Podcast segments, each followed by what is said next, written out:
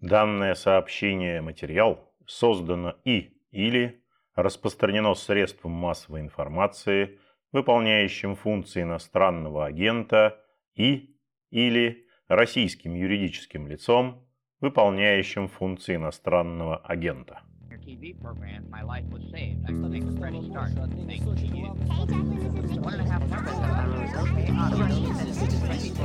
Thank you. Приветствую вас, уважаемые слушатели. Спасибо, что вы включили звук. Так называется подкаст информационного агентства «Росбалт». В эфире Петр Годлевский.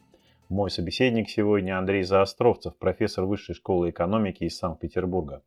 Добрый день, Андрей Павлович. Добрый день. 2 января исполняется 30 лет с выхода знаменитого указа Ельцина о мерах по либерализации цен. Мало найдется таких событий, которые у большинства живших в ту эпоху вызывают лишь негативные эмоции.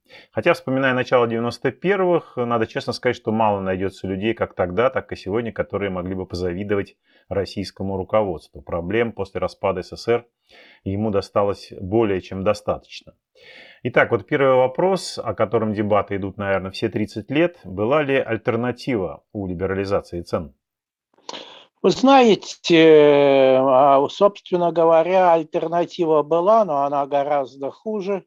Мы можем наблюдать опыт среднеазиатских республик, где э, держали цены долгое время. Ничего хорошего из этого не получилось. В конце концов, все равно пришлось идти этим путем. А чем больше искусственно сдерживаются цены, тем выше доля черного рынка, вот таких спекуляций. Купил по государственной цене, продал по рыночной, э, ну и так далее. И люди тратили колоссальное время в очередях, чтобы купить элементарные продукты. Так, я вот тогда был уже довольно взрослым человеком, мне было 35 лет, 36 почти. Я рассуждал так, лучше меньше да лучше. Я не был богатым, но зарплаты моя в начале 92 -го года была чуть больше 10 долларов. Я, к сожалению, не помню, сколько получила тогда рублей, работая журналистом, поэтому не могу перевести свою зарплату той поры в доллары. Зато хорошо помню, что в 92-м начались проблемы с оборотными средствами у предприятий. Коснулось это и выплат зарплат. Правы ли те, кто говорит, что либерализация цен и зарплат не была согласована с монетарной политикой, что привело к рассвету бартера и фантастическому взлету инфляции, которая составила в 1992 году 2600%? Да, в 26 раз выросли цены. Получается, что это так. Что вы скажете по поводу того, что правительство могло проводить иную монетарную политику? Ну, вы знаете, давайте вспомним. Сейчас э, уже все забыли, э, помнят только либерализацию цен, те, кто были ну, более-менее в взрослом состоянии. А что происходило с монетарной политикой, не, помнит и никто, и даже и тогда не знали. Во-первых, э, был не один эмиссионный центр, ведь еще рубль был валютой для тех же среднеазиатских республик. Это уже потом Россия смогла монополизировать выпуск рубля и как бы другим отколовшимся Советского Союза республикам, я имею в виду прежде всего ну, вот, среднеазиатские республики, им пришлось переходить на свою валюту. А так рубль выпускал кто угодно. Это раз. А поэтому нельзя говорить о том, что у России где-то, по-моему, до середины 92 года практически не было монополии на монетарную политику. Ну вот представьте себе, сегодня мы бы доллары выпускали. Вот, примерно так. И многие об этом мечтают. Да, многие об этом мечтают. Вот. Но мы тогда от этого радости не получили, что было несколько эмиссионных центров – и э, это первая причина. Ну, вторая причина, естественно, был огромный так называемый монетарный навес. То есть дефицит последние годы перестройки, года 3-4, только обострялся. В общем-то, он появился задолго до перестройки, дефицит.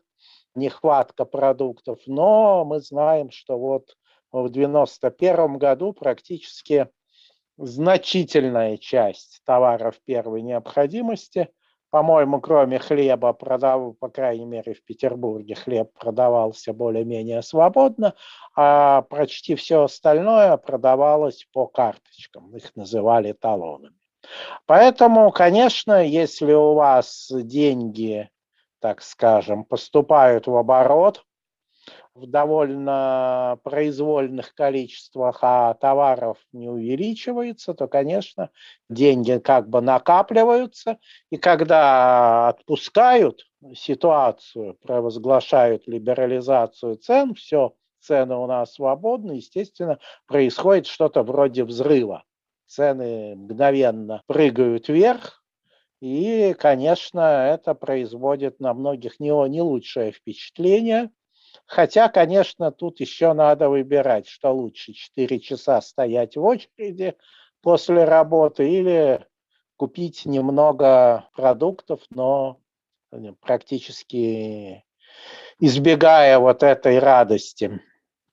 Ну и что еще о монетарной политике можно сказать? Она действительно, я не буду валить только на то, что вот был несколько эмиссионных центров, она была и с точки зрения России непоследовательной, она была, я бы сказал, не жесткая, а наоборот, слишком мягкой.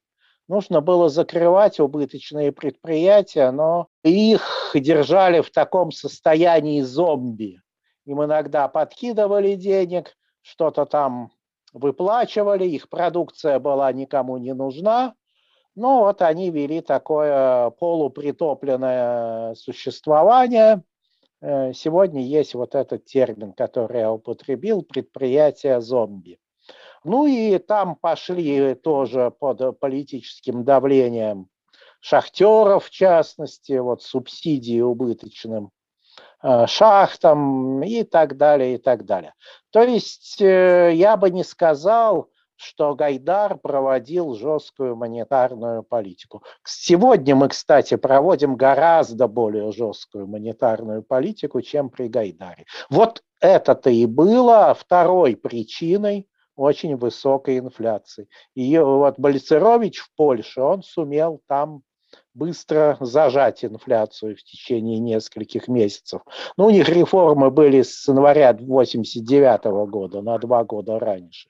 А его визави Гайдар, ну, он не обладал такой силой политической, а, были разногласия очень существенные относительно форм проведения этой реформы, и монетарная политика была не очень жесткой. Андрей Павлович, что вы думаете о таком тезисе? После начала либерализации цены стали диктовать не государство, а монополии, которые эти цены завышали, а производство, в свою очередь, сворачивали. Ну, вы знаете, ситуация развивалась так, правительство Гайдара пришло, ну, скажем так, условно к власти, такой ограниченной очень власти экономической э, в ноябре, по-моему, 1991 года, поэтому провести какую-то реальную демонополизацию экономики было невозможно. Ну, а во-вторых, это очень преувеличенные слухи о монополизации. Если вы наряду с либерализацией цен, а это неизбежно предоставляете свободу торговли в полном объеме, ну, вези туда, где выгодно, продавай там, где выгодно, то если взять большинство отраслей, то, в общем-то, монополизации не было. Монополизация была при советской власти. Там было четко предписано, вот завод А поставляет вот в такой-то регион, завод Б вот в такие-то регионы, там, я не знаю, масло, сыр, молоко. А так как раз тут э, появлялись условия для конкуренции, во всяком случае, в сфере производства продовольственных потребительских товаров, ну и э, многих промышленных потребительских товаров. Другое дело, что вскоре, что касается особенно промышленных потребительских товаров, их вытеснили зарубежные конкуренты.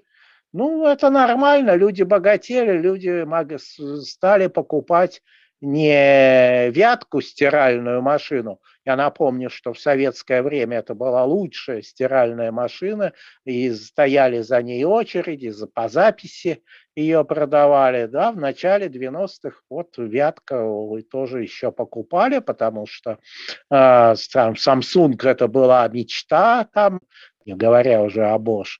Вот, но потом все это как бы стало со временем доступно среднему классу. Ну и естественно, что Вятка, она осталась только в памяти вот таких людей, как я. Сейчас назовите даже сорокалетнему стиральная машина Вятка, он спросит, а что это такое? Наверное, наверное. И речь идет не только о машине Вятка стиральной, но и о других предметах. Ну, это как пример, это про, можно так... Советского быта, да-да-да. А вот, э, Андрей Павлович, вопрос такой, который тоже часто возникает. За минувшие 30 лет я неоднократно слышал такую идею. В начале 90-х сперва нужно было произвести приватизацию, причем неважно по какому сценарию, а уже потом либерализацию цен, зарплат, э, торговли. Тогда реформы прошли бы гораздо более эффективнее, мягче, тогда меньше был бы стресс у населения. На ваш взгляд, это реалистичный сценарий или это что-то из области фантастики? Было ли время у российского правительства на приватизацию в начале 90-х? Конечно, нет. А, приватизацию практически не проводили. Шла такая стихийная приватизация, э, я бы сказал, теневая приватизация, а, приватизация, как их раньше называли, красн, со стороны красных директоров они фактически становились распределителями предприятий. Ну а последующая приватизация, практически она передала эти предприятия в основном в руки тех же директоров, хотя, конечно, появлялись и новые собственники. Тем не менее, в общем-то, скажем, я бы мог мог э, указать на массу нищих профессоров где-нибудь в 93 году, но никогда не мог бы найти ни одного бывшего советского директора, который бы не то что бедствовал, а просто бы ну, вел какой-нибудь среднеобеспеченный образ жизни. Они все успели вот при Горбачеве как бы под себя перевести эти активы. Это было в разных формах. Ну, создавались, допустим, кооперативы при предприятии. Э, на предприятие государственное формально списывались все убытки. А кооператив э, поставляли продукцию по заниженным ценам, продавал он по повышенным, а в этом кооперативе ну, была, там, не знаю, жена директора, теща директора распорядителем. Таким образом, вот осуществлялась вот эта стихийная или дикая приватизация. Ну, последующая приватизация, она, о ней можно много говорить. Там была малая приватизация, была большая приватизация, были схемы приватизации. Ну, в общем-то, как в таких случаях говорят, что ну, легко из аквариума сделать уху, а вот из ухи аквариум. А вот задача приватизации вот этой социалистической а, экономики, которая существовала, ну, возьмем там почти 70 лет, ну даже если считать с краха НЭПа лет 60, э, то вот эта задача превращения ухи в аквариум, она не всегда удается.